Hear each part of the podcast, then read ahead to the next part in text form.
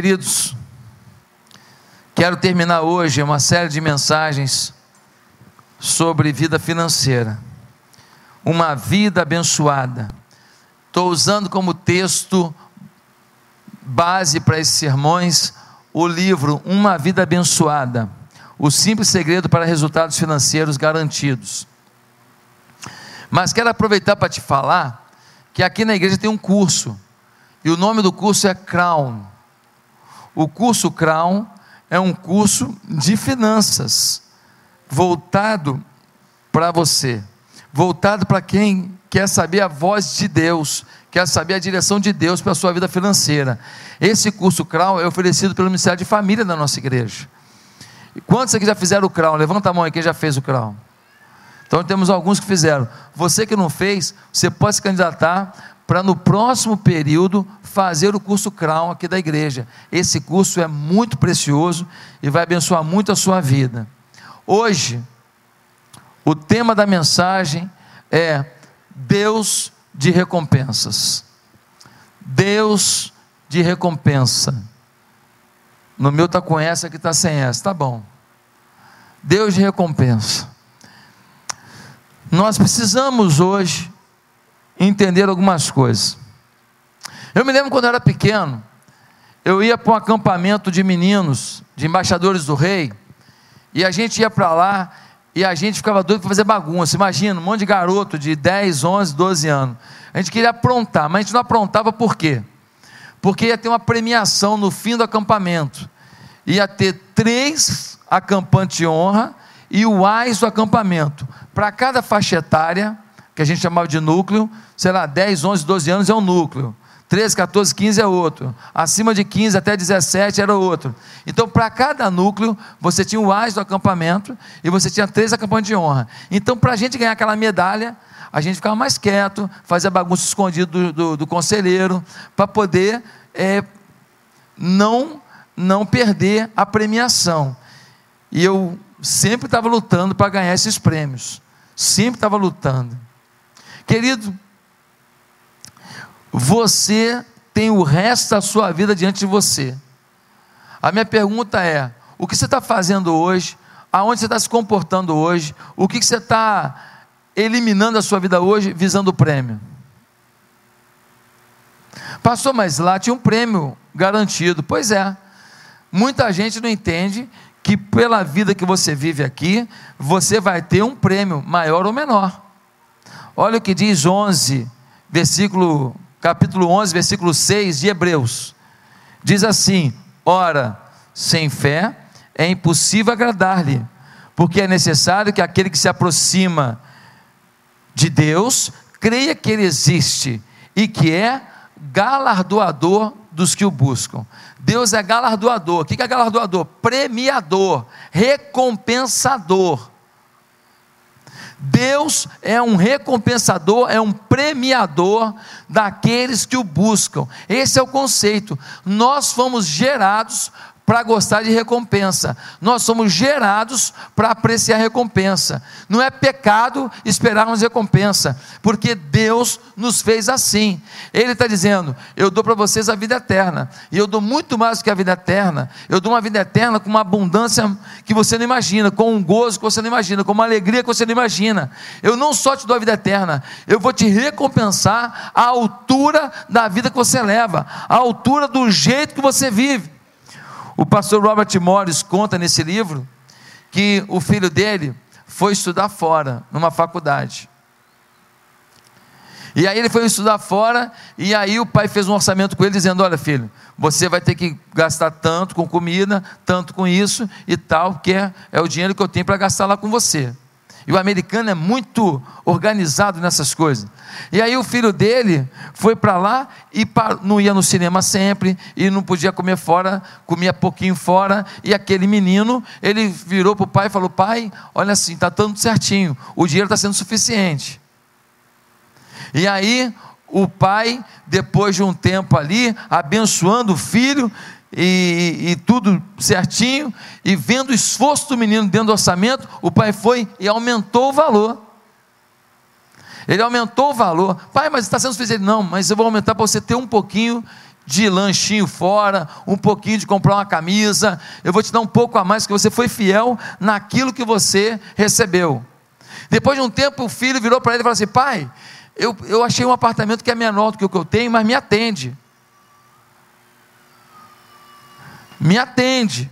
Então, pai, eu, eu queria te falar, vamos mudar para lá que a gente vai economizar dinheiro. Aí o pai dele mudou ele para esse apartamento menor, que ele achou, que ele procurou, e aí ele ligou para o pai dele e falou assim: pai, o senhor pode é, é, fazer o seguinte: o senhor pode me mandar menos, porque agora ele está economizando mais ainda por causa do apartamento que eu fui morar. O que, que o pastor Robert Mori fez? Manteve o mesmo valor que mandava, ele falou você administrou, administrou bem. Essa renda que está sobrando é sua. Agora pensa comigo. Se um pai faz isso por um filho, como é que Deus ia fazer menos que isso? Deus, quando vê você administrando bem o seu dinheiro, administrando bem as suas coisas, Deus sabe, eu posso confiar mais alguma coisa a Ele. Quando Deus vê que você é negligente com o que você tem, quando Deus vê que você não é sábio com o que você tem, tem gente que é muito bom, gosta muito de teologia, mas ele é ruim de fidelidade. E a vida dele não prospera. E Deus vê que você não é fiel, ele não pode prosperar, porque você é infiel no pouco, como é que ele vai te botar no muito? Você é infiel naquilo que você recebeu, como é que Deus vai poder te dar muito além? Você seria mais infiel ainda. Mateus diz que Deus nos recompensa quando oramos, jejuamos, damos aos pobres. Mas em 1 Coríntios 3, versículo 8, diz assim: Ora, o que planta e o que rega são um, mas cada um receberá o seu galardão segundo o seu trabalho. Cada um receberá o seu galardão segundo o seu trabalho. Você já imaginou? O apóstolo Paulo deu a vida dele pelo Evangelho. O camarada foi açoitado pelo Evangelho. Aí ele vai para o céu, seu vizinho, injusto. E você foi alguém que sentou no culto, fazia nada por ninguém, nunca trouxe ninguém para Jesus, nunca evangelizou ninguém, nunca levou uma cesta básica para ninguém, nunca liderou nada na igreja, nunca se envolveu com nada. Aí um se mata pelo evangelho, o outro negligente, depois os dois na mesma situação no céu. Não, Deus é justo. Só de levar uma pessoa que foi negligente assim para o céu, mas porque aceitou Jesus, já fez muito por você. Mas o que Deus quer é te recompensar. Deus quer que você tenha eternamente uma vida abundante. Tudo que eu faço para Deus hoje, tudo que eu me esforço para Deus hoje, Deus está vendo. Deus está contabilizando. Meus queridos, no maravilhoso livro do Bruce Wixon, A Vida que Deus Recompensa, ele cita assim: Não somos salvos por boas obras, mas somos salvos para boas obras. Quando a gente é salvo, ah, eu sou salvo porque eu fiz boas obras. Não. Boas obras não salvam ninguém. Mas quando nós somos salvos, nós somos salvos para executar boas obras. Uma pessoa que tem Jesus na vida, ele não se contenta de viver uma vida mais ou menos, ele quer abençoar pessoas, ele quer influenciar pessoas, ele quer doar a pessoas, ele quer levar o evangelho mais longe, ele quer fazer a obra de Deus mais abundante, mais poderosa. É natural de alguém transformado por Jesus. Será que você tem vivido isso?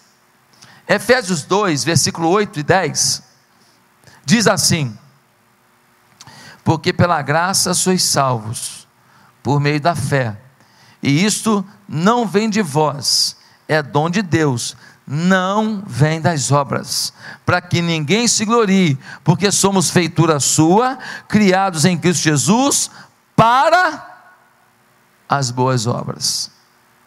Nós somos feitura do Senhor, para quê?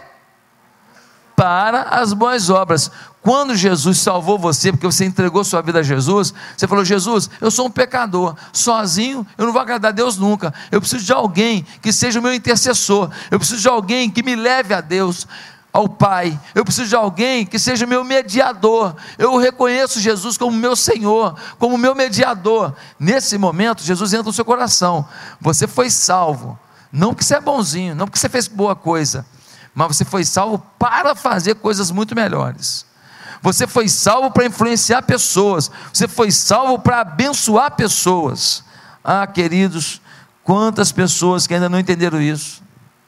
Marcos 10, 29 e 30 diz: E Jesus respondendo disse: Em verdade vos digo que ninguém há que tenha deixado casa, irmãos, irmãs, pai, mãe, mulher, filho, campos, por amor de mim e do Evangelho, que não receba cem vezes mais, tanto já nesse tempo, em casas, irmãos irmãs, e mães e filhos de campos com perseguições, e no século futuro a vida eterna. Olha o que a Bíblia está dizendo: que quando você se doa, quando você se entrega, quando você decide viver uma vida para Deus, nesse mundo você recebe cem vezes mais. Mas com perseguições, com luta, porque nesse mundo tem luta. A Bíblia não mente para ninguém. Agora, no futuro, você vai ter o quê? Muito mais que isso na vida eterna. Então a bênção não é só para a vida eterna nós temos uma ala da igreja católica, uma ala, né? não, não é toda a igreja católica, uma ala que é, é, apregoa muito a pobreza, a, o voto de pobreza e tudo, né? e eles é, desenvolvem muito isso, a gente respeita muito isso, mas deixa eu te falar, ninguém precisa viver o que Deus não planejou para você viver. Se você tem condição de botar um sapato no seu pé, por que, que eu vou andar descalço? Se você pode botar uma calça, por que, que você vai andar com um short rasgado? Não há pecado nisso. Nós precisamos entender esse princípio. A bênção é também para esse tempo. Deus pode nos abençoar nesse tempo. E esses irmãos contaram aqui testemunhos de bênção nesse tempo. Agora, o problema é que tem pessoas que a gente fala sobre dízimo, sobre oferta, sobre doação, sobre generosidade, sobre ajudar o pobre. Ele fica mal. Tem gente que está feliz da vida que hoje está acabando essa série. Meu Deus, eu não aguento mais. Para com isso. Por quê? Porque ele tem um problema nessa área. Eu não estou falando para você especificamente, porque eu não estou jogando carapuça para ninguém, mas eu queria que você soubesse que é para você mesmo. É para você. Por quê? Porque Deus te ama. E Deus quer prosperar a tua vida. E Deus tem um plano lindo para você. Então, Ele está te incomodando. E você precisa agora ouvir e se render. Porque se você quiser rechaçar o que o Espírito está te falando, você vai conseguir. Você vai conseguir. E você vai passar por essa oportunidade dessa série de mensagens, vai passar e voltar à mesmice dessa vida sem tudo aquilo que Deus planejou para você. Meus amados irmãos, isso é muito sério. Deus está falando com você porque Ele pode levar para uma dimensão que você nunca imaginou. Olha, o que eu estou vendo de gente aqui na igreja desenvolvendo os aplicativos Pastor, senhor lançou a palavra profética, eu peguei. Irmãos, já tem irmão aí, que tem um aí, que desenvolveu um negócio, que já ofereceram 500 mil no aplicativo dele. E ele falou, não. Falou, pastor, estou me associando agora, não sei quem aí, vai valer milhões. Já tem um caso aqui na igreja. De um aplicativo que ele gastou, sei lá quantos mil, já ofereceram 500 mil, ele não quis. Meus amados irmãos, palavras proféticas são lançadas do púlpito, mas a gente só acredita na palavra profética quando alguém diz assim: Eis que te digo.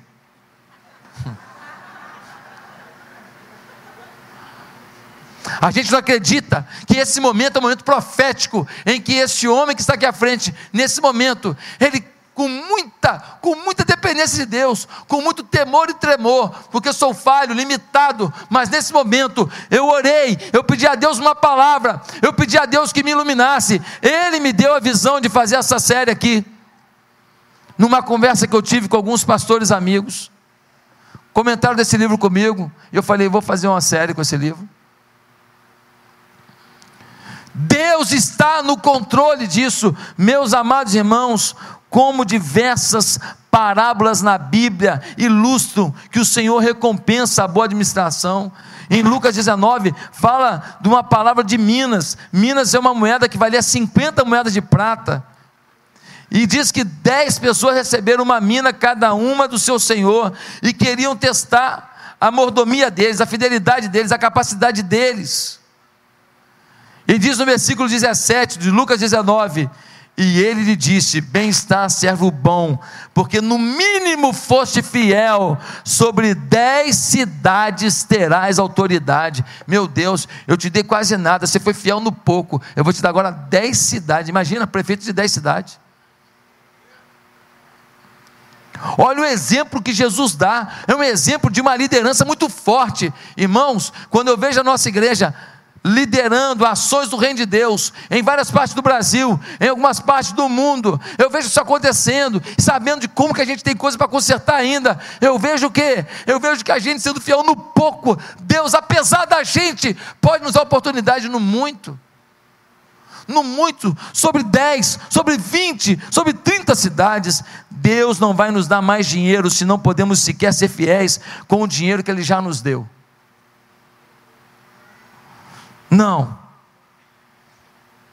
Deus está interessado em edificar o seu reino, e por isso que Ele vai confiar fundos a pessoas que estão provando a Ele que são bons administradores, inclusive tão bons administradores que têm um coração doador.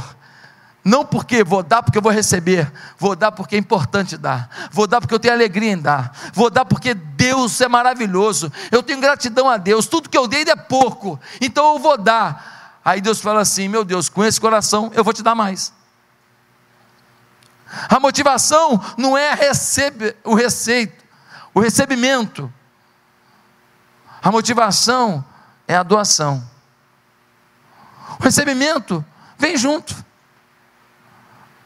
O recebimento é promessa do Senhor na parábola dos talentos, de Mateus capítulo 25, ele fala que o Senhor viajou, deixou cinco talentos com um, dois talentos com outro, um talento com outro. O que tinha cinco, ganhou mais cinco. O que tinha dois, ganhou mais dois. Foram elogiados pelo Senhor quando ele voltou.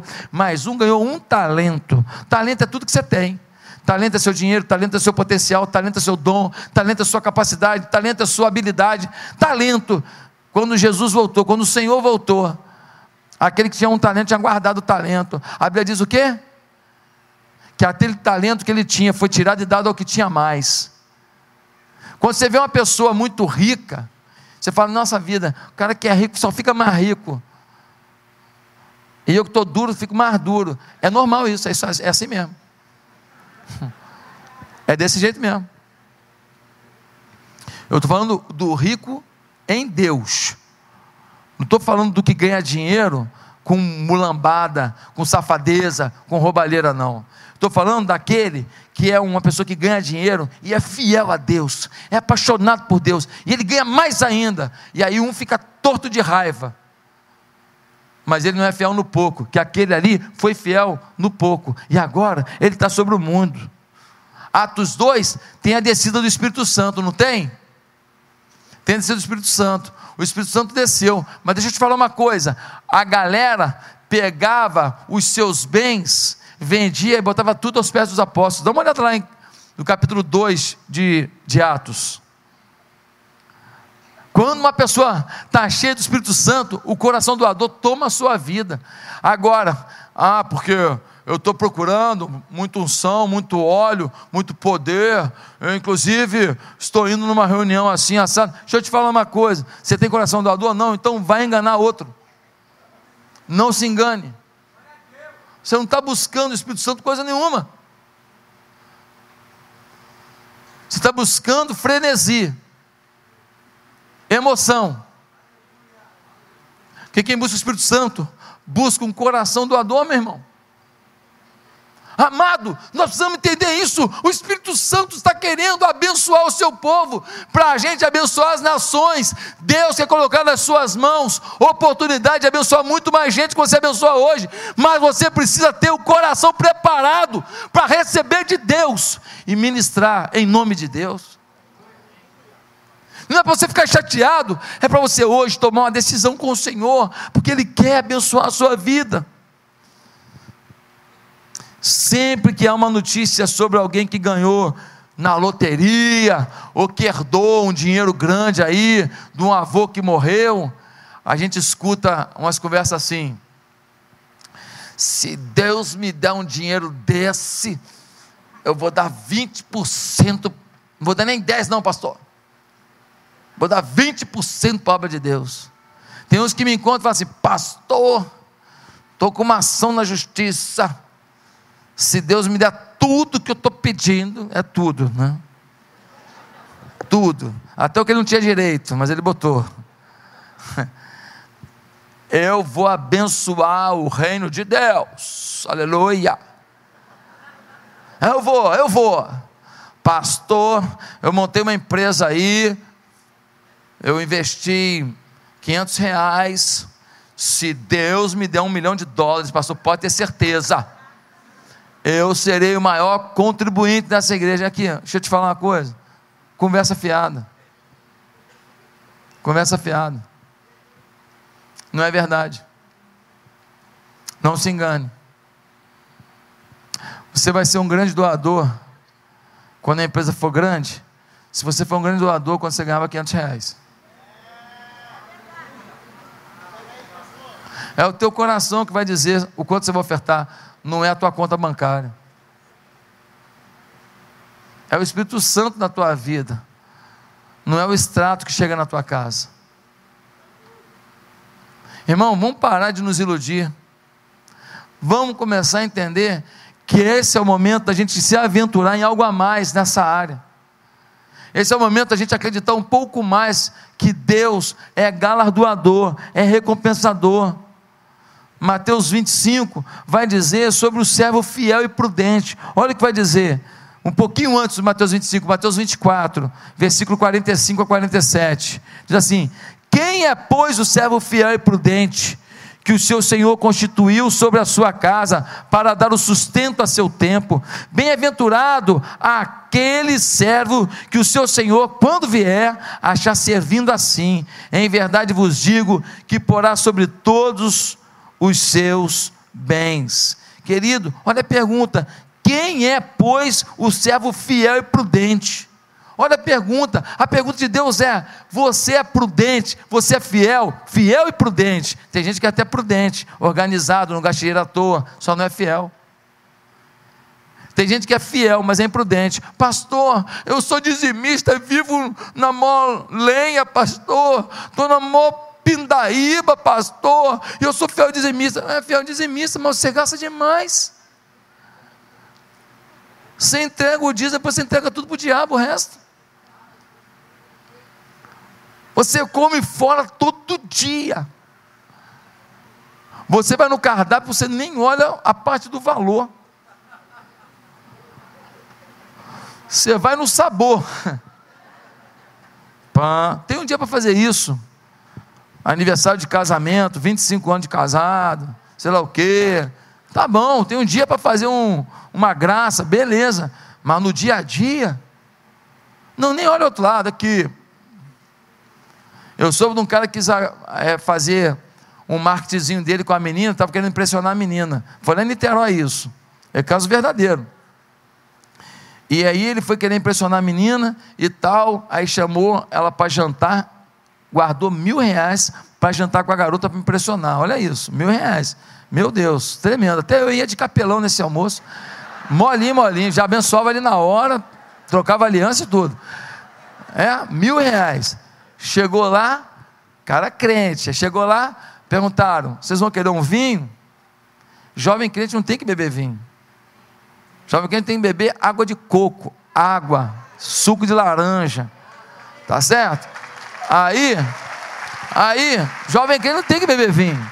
Não tem, não, que é legal. Não tem que beber vinho. Não tem. O jovem, crente não mexe com esse negócio. Não vale a pena. É perigoso. Sai de perto disso. A Bíblia orienta, ó, esse negócio vermelhinho é perigoso. A Bíblia fala. A Bíblia fala, é perigoso. Entendeu? Pega você num dia mal, você passa do limite, fica ruim. Jovem, sai disso, sai disso. Os velhos, depois eu trato com eles. Você eu já estou tratando agora. Então, olha só. Aí ele foi lá, aí quer um vinho? Aí ele, você quer? A garota, ah, tudo bem, crente os dois. Aí foi, aí pediu um vinho, aí beleza. Aí pediu um vinho e tal, pá. aí vinha a conta. Quando veio a conta, 22 mil. Aí ele chamou o garçom, sério, caso real. Chamou o garçom, falou assim: garçom, deixa eu te falar, está errado aqui. Essa conta aqui deve ser daquela mesa ali que tem 10 pessoas. Falou, não, é daqui mesmo. Mas como que é daqui? É daqui. Você pediu o vinho mais caro da casa. Isso é uma safra tal, tal, tal. Pá, pá, pá, pá, pá. Eu nem sei falar o nome da, da safra. Eu sei que o vinho não vinha assim, de, de 20 mil, um negócio desse. Tem isso, não é mesmo? Eu nem acreditei nisso. Quando o cara me falou, eu falei, não, pastor, tem, tem. É um, é um vinho que alguém cuspiu dentro e aquilo dá uma fermentação. aquilo fermenta muito você quando for beber um vinho caro assim, você vai lembrar do cuspe dentro. Estou te ajudando, você não vai querer beber mais esse vinho. Resultado, aí, pá, 22 mil, 21 mil e pouco, um negócio desse, que foi a conta. Ele pagou os mil e assinou lá os negócios ficar devendo e ficou devendo lá mais 20 mil. Pensa no mané Agora a vergonha com a garota. Não ganhou a garota. Não ganhou a garota. Então, gente, cuidado, cuidado. Você às vezes quer impressionar os outros. Você quer usar a roupa que os outros mandam você usar. Quer ter o carro que os outros mandam você usar, quer, quer ter o tapete na frente do seu apartamento que todo mundo diz que você tem que usar, quer ter a cortina de tal lugar, quer ter a, a, o móvel, tem que ser o móvel daquela loja tal. Cuidado com isso. Queridos irmãos, onde está o nosso coração? Lucas 16, 11 diz assim: Pois se nas riquezas injustas não fostes fiéis, quem vos confiará as verdadeiras? Olha que frase, frase forte.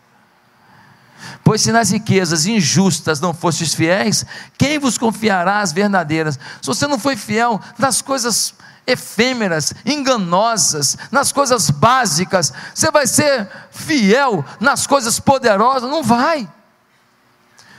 Se Deus fizer de você, meu irmão, você, um milionário, quem você vai se tornar? Se Deus colocar na sua mão muito dinheiro hoje, seu casamento continua? Se Deus te prosperar hoje, sua mãe continuará sendo visitada em São João de Meriti?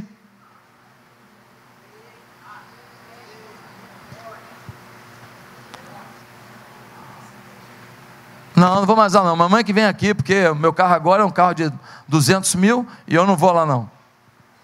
O bairro da mamãe é um bairro meio esquisito. Meus amados irmãos, Deus é constante, as finanças não.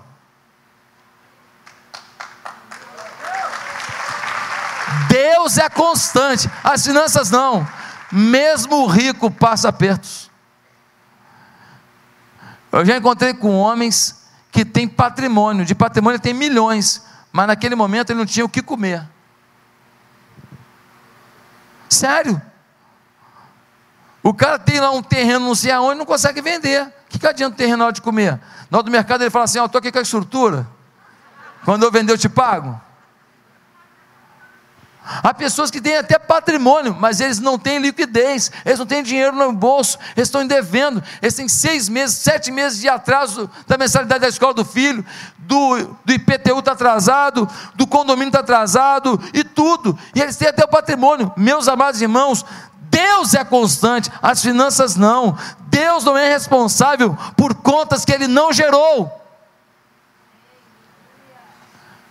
Deus quer ver a sua generosidade e quer ver a sua prudência, fidelidade e prudência.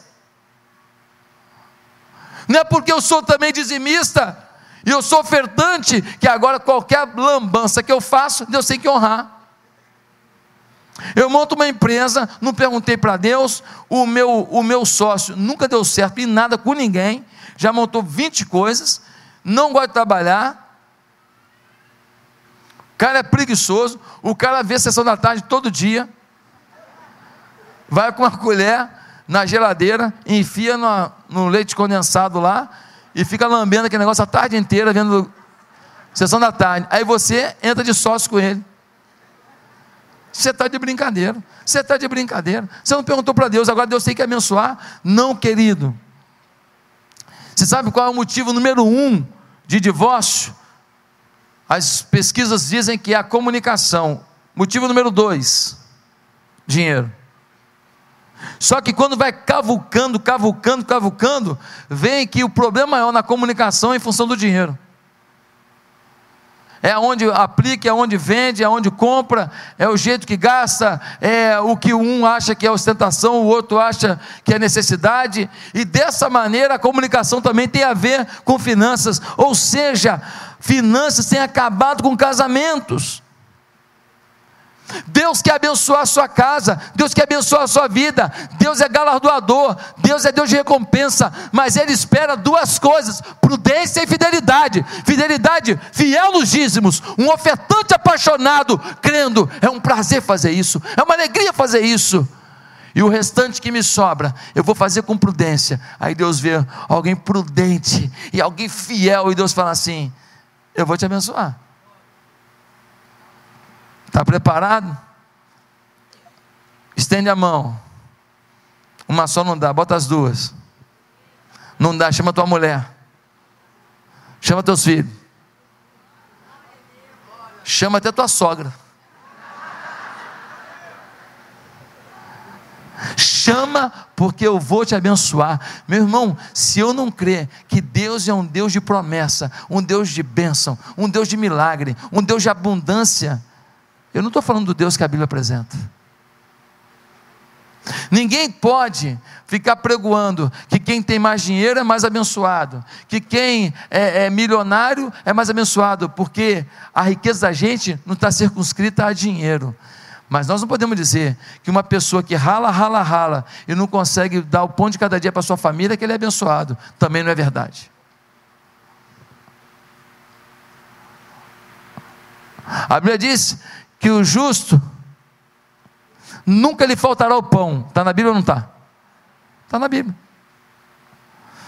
Queridos irmãos, Deus deseja abençoar. Por isso que Gênesis capítulo 12, versículo 2, Deus fala com Abraão assim: e far-te-ei uma grande nação, e abençoar-te-ei, e engrandecerei o teu nome, e tu serás uma benção. Abraão, está velhinho já, né? Pois é, vou fazer de você uma grande nação, teu nome vai ficar famoso, vou te prosperar, em cada canto da terra saberão quem tu és.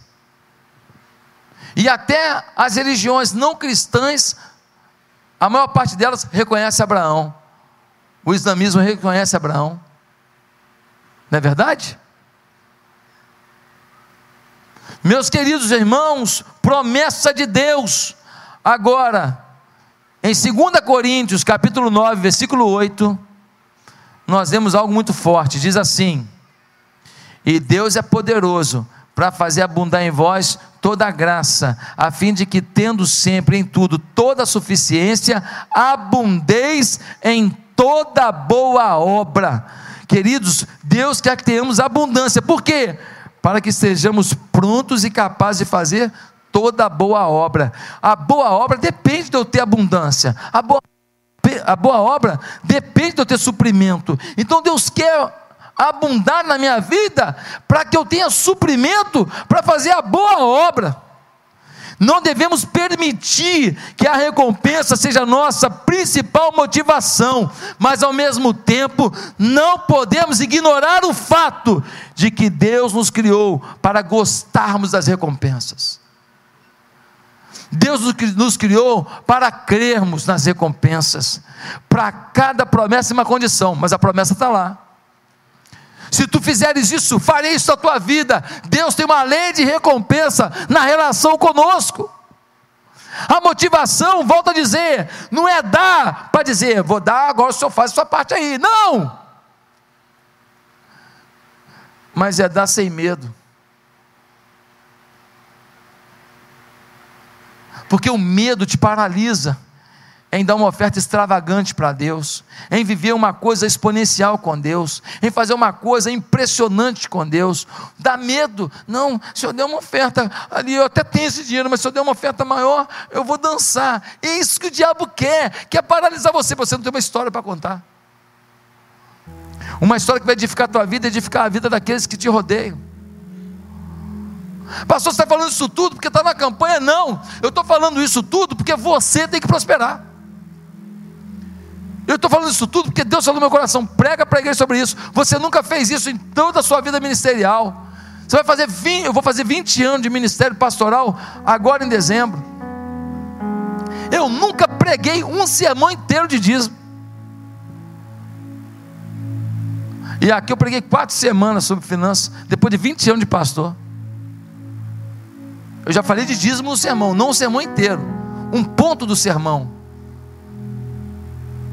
Deus me falou: eu quero prosperar esse povo. Eu quero que vocês sigam para as ações. Eu quero que os pais aqui invistam e os seus filhos serão pastores, líderes, missionários poderosos, amparados por essa igreja. Eu quero abrir portas sobre esse povo. Eu quero que tenha aqui na igreja um monte de empresário milionário mas ele nem se preocupa, porque o negócio para ele é o reino, é o reino. Então ele até tem, ele tem, mas ele não está preocupado com isso. Deus quer te abençoar. Ah, pastor, e eu? E se eu não for milionário, então eu não fui abençoado? Não, querido. Deus não tem como trabalhar só com um milionário. Deus trabalha com todos. Eu estou dizendo que Deus quer prosperar a nossa igreja, quer prosperar o nosso povo. Como? Ele que sabe. Quanto que ele vai botar na sua mão, não sei. Quanto seu coração consegue lidar.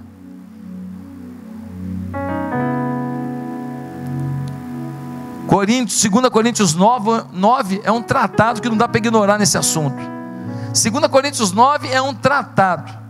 E nós vemos assim no versículo 6 a 8. E digo isto: que o que semeia pouco, pouco também se fará, e o que semeia em abundância, em abundância se fará. Cada um contribua segundo propôs o seu coração, não com tristeza ou por necessidade, porque Deus ama ao que dá com alegria, e Deus é poderoso para fazer abundar em vós toda a graça, a fim de que, tendo sempre em tudo toda a suficiência, abundeis em toda a boa obra. A lei básica aqui é: o que semeia pouco, colhe pouco, o que semeia muito, colhe muito, é bíblico. O que é muito, o que é pouco? Depende da semente que eu tenho dependendo da semente que eu tenho, eu semeei dez, eu semeei mais do que o outro, que tem mil e semeou cem. Eu só tinha 15, semeei 10. O outro tinha mil, semeou 100. Quem semeou mais? Numericamente, ele. Diante de Deus, eu. Não estou falando aqui de divisão do rico e do pobre, estou falando aqui de fiel e infiel, de apaixonado e não apaixonado, de generoso e não generoso. Eu tenho que melhorar, você tem que melhorar. Nós temos que crer nessa palavra que Deus nos traz. Você deve se lembrar de que essa promessa é dada não para criar a nossa motivação, mas para nos libertar dos, dos medos que seguram a nossa prosperidade. Meus amados, a frase seguinte de Paulo é importante. Ele diz assim: cada pessoa deve dar segundo propôs do seu coração, versículo 7. Cada um deve dar segundo propôs do seu coração. Ele não está falando de dízimo, não. O dízimo está definido, é 10%. Está falando de oferta. Paulo estava levantando uma oferta para mandar para Macedônia. E ele contou para todo mundo: Ó, oh, essa igreja está mandando oferta.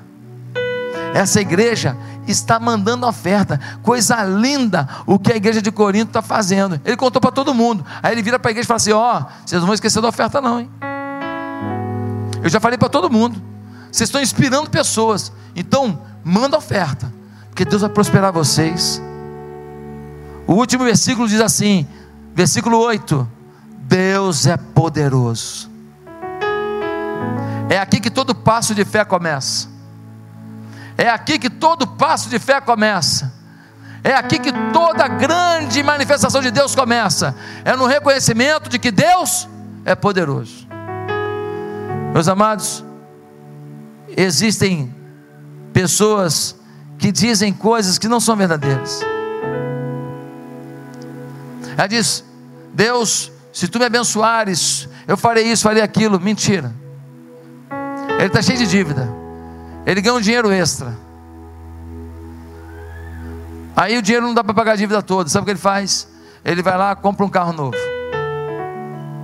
E fica esperando aquela dívida um dia sumir. Sabe o que ele faz? Ele pega o dinheiro e gosta tudo nas coisas dele. E ele não dá o dízimo.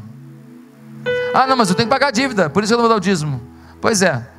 Se você acha que o dinheiro para pagar a dívida não tem que ser abençoado, você continua fazendo assim.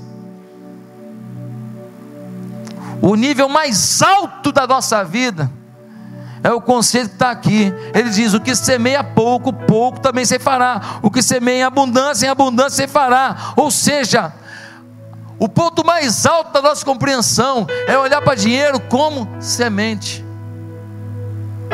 Existem três níveis, três níveis que a gente pode ter de entrega para Deus. Três princípios, desculpa. O primeiro princípio que nós precisamos entender é que você colhe o que planta. Não pode um fazendeiro chegar e falar assim: joguei trigo aí, joguei semente de trigo. Caramba, não está dando milho nenhum.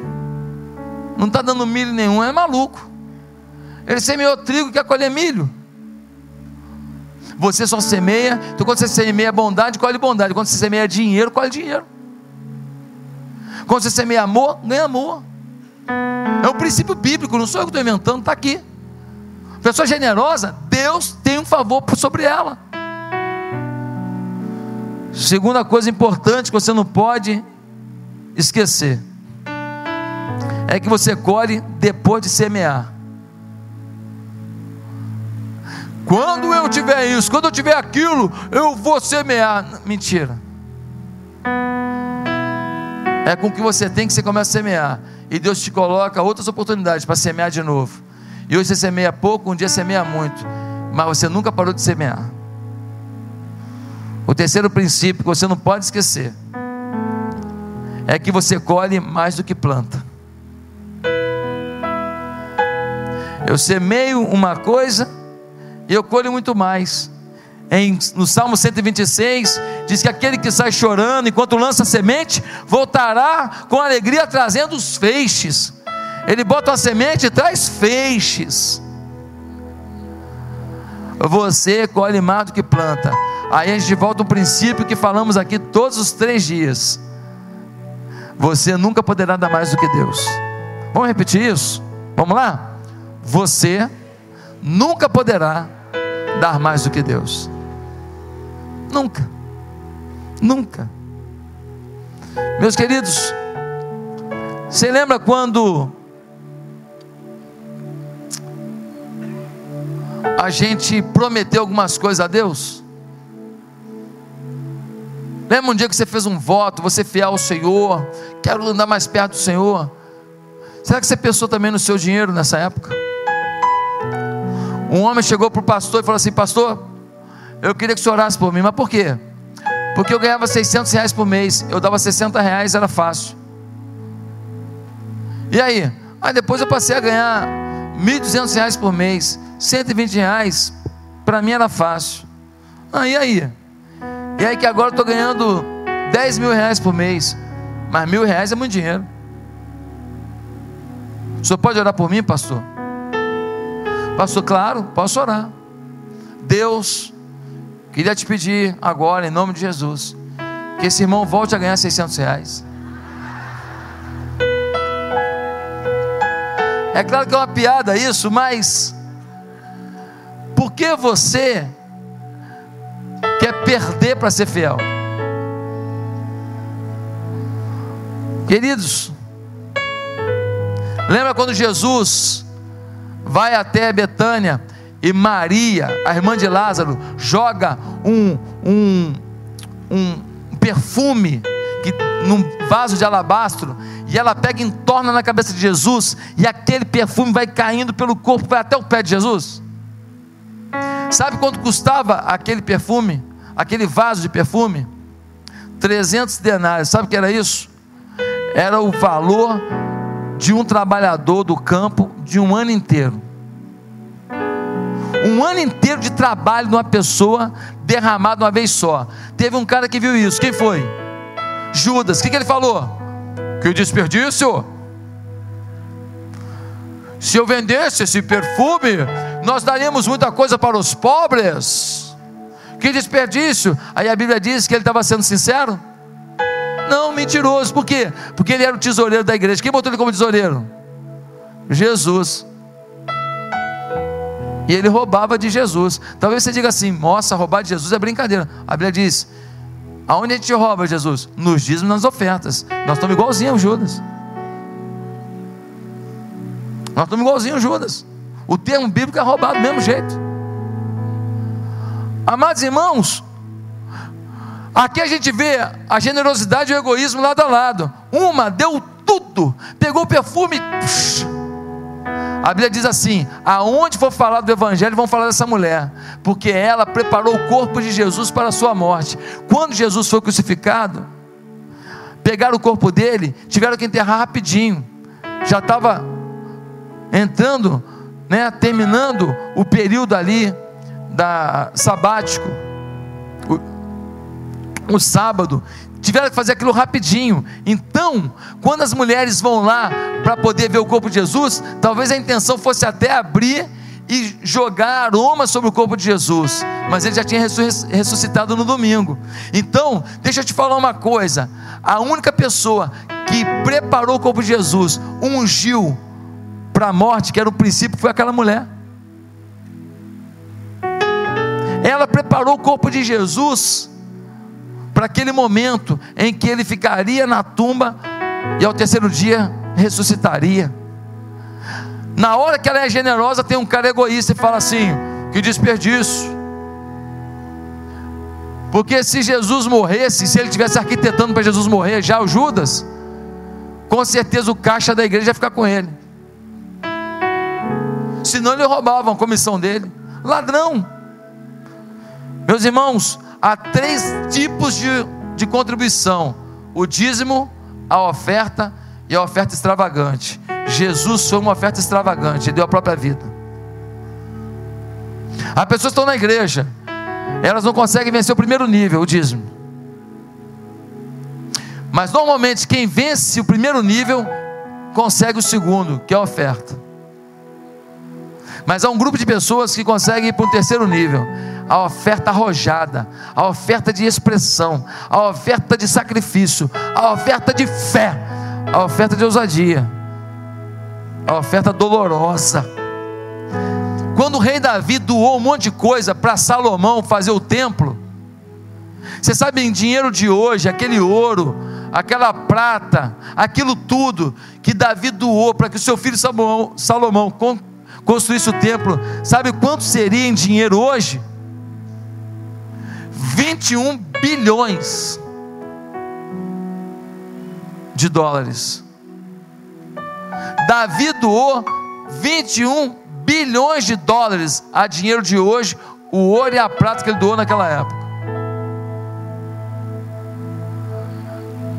Quando Salomão foi fazer uma oferta ao Senhor, ele tinha que do, ofertar um touro ao Senhor. Sabe quantos ele ofereceu?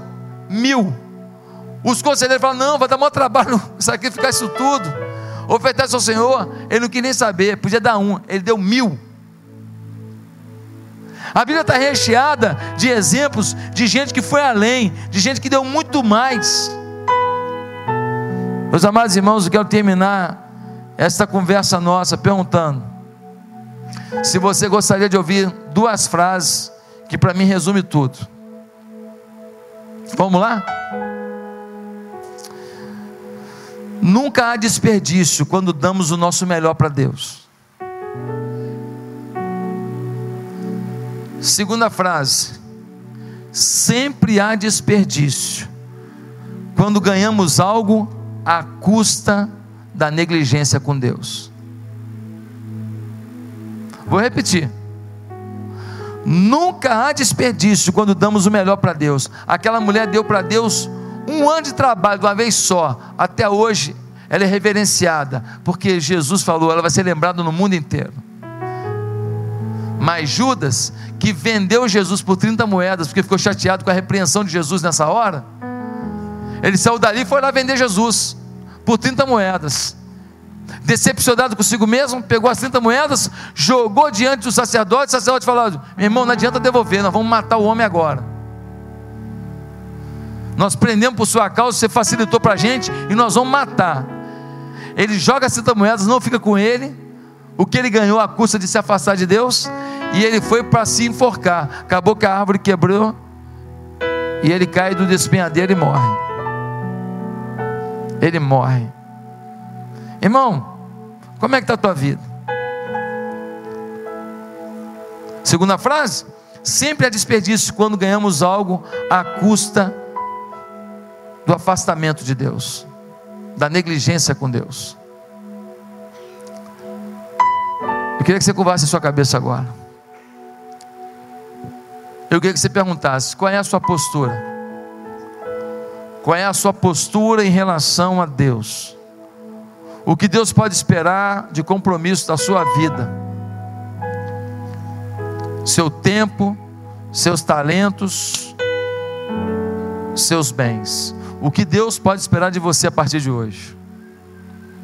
O que Deus pode esperar de você dessa campanha que a nossa igreja está fazendo para pagar a última prestação do terreno e a penúltima intermediária, que é a maior intermediária?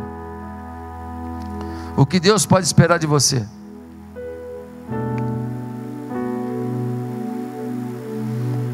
Você hoje quer dar um passo de fé e falar: Não, eu vou viver uma nova vida, porque eu creio no milagre de Deus na minha vida, e eu quero ter o prazer de ser fiel e ver o que Deus vai fazer na minha vida, porque Deus é fiel, Ele não mente. Quero fazer uma segunda pergunta para terminar. Quem aqui hoje está querendo as verdadeiras riquezas da vida? As verdadeiras riquezas da vida são as pessoas. A verdadeira riqueza da vida é o conhecimento que Deus te dá para abençoar pessoas, para curar pessoas, para aconselhar pessoas, para ajudar pessoas, também com seus bens. Você quer hoje a verdadeira riqueza na sua vida? que é o poder de Deus para você ser instrumento do Senhor na vida daqueles que você ama, naqueles que te cercam, naqueles que o Senhor vai botar no seu caminho. Você quer confiar sua vida financeira, seus propósitos, seus sonhos, tudo nas mãos do Senhor hoje? Você quer pedir perdão dos seus pecados e pedir que Deus faça algo novo na sua história? Repete comigo uma simples oração, diga assim: Santo Deus, nessa, noite, nessa manhã eu peço que o Teu Espírito Santo domine a minha vida, perdoe os meus pecados e me ensine os Teus caminhos, as, tua, tua, as Tuas veredas a tua direção. Faz um milagre na minha história. Eu não vou ficar agarrado a nada, eu quero ficar agarrado contigo. Eu quero conduzir minha vida, meus trabalhos, meu dinheiro, minha família, tudo nas tuas mãos. No nome de Jesus eu oro. Amém.